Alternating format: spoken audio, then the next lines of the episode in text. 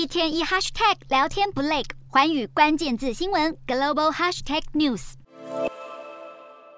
苹果供应商为了改善供应链弹性，将逐步把生产线转移到中国以外的国家。彭博社报道，以富士康为首的许多制造商已经开始在印度投资设厂，并且进行人员培训。此外，越南因为劳力成本低，也吸引了二十多家苹果供应商在当地开展业务。预计红海会将多达三成的产能转移出中国。分析指出，由于 iPhone 的产品设计更加模组化，制造难度明显降低，所以现在印度的工厂几乎能够和中国同步生产最新的 iPhone 手机。另外，原先交由广达在中国组装的 Mac Pro 高阶电脑，现在苹果也希望能够转移到越南生产。虽然官方尚未正式公布，不过有业内人士透露，广达内部已经开始在征询员工意见，询问是否愿意到越南工作。从这些消息都可以看出，苹果有意降低对中依赖的决心。